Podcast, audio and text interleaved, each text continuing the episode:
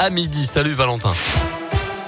Bonjour Mickaël, bonjour à tous. À la une de l'actualité, face à la montée du variant Omicron et pour tenter d'éviter de nouvelles restrictions, le gouvernement veut augmenter la pression sur les Français non vaccinés contre le Covid.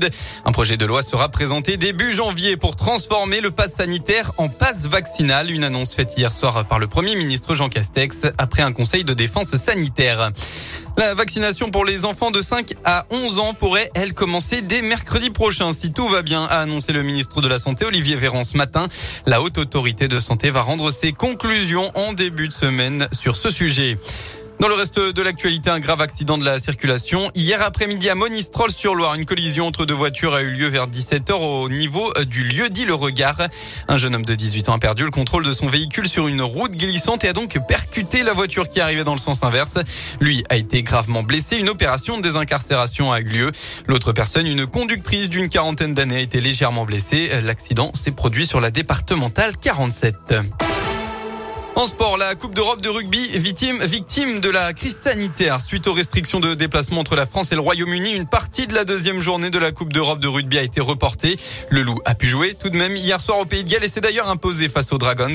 Mais aujourd'hui et demain, tous les matchs entre des équipes britanniques et des équipes françaises sont reportés. L'ASM n'affrontera donc pas les Anglais de Sale cet après-midi. Et le casse-tête a commencé pour la suite. Tiffen Coulon.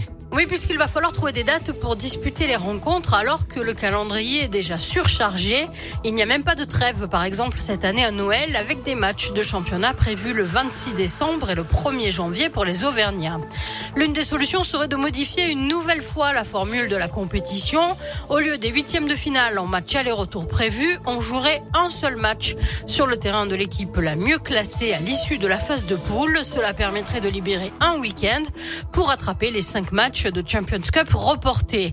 À l'heure actuelle, cela semble être l'option la plus logique, mais si la troisième et la quatrième journée prévues en janvier sont elles aussi perturbées, il faudra peut-être faire l'impasse sur les huitièmes et jouer directement les quarts de finale. L'an dernier, les deux dernières journées de la phase de poule n'ont pas pu se jouer. Un système de pré-réquation a été euh, utilisé par l'organisateur pour savoir qui était qualifié pour les phases finales. Un mot de handball, elles sont en finale dans ce mondial. Les Bleus se sont qualifiés à hier face aux Danoises. Résultat 23 à 22. Elles affronteront demain à 17h30 pour la finale, soit la Norvège, soit le pays hôte, l'Espagne. La météo de votre région, enfin, eh bien, ce sont des éclaircies qui vont globalement dominer en Auvergne-Rhône-Alpes. Le temps sera même totalement ensoleillé, pardon, dans le Puy-de-Dôme ou encore en Haute-Loire. Attention au retour de la brume ce soir et surtout au brouillard givrant cette nuit. Soyez donc très prudents sur la route.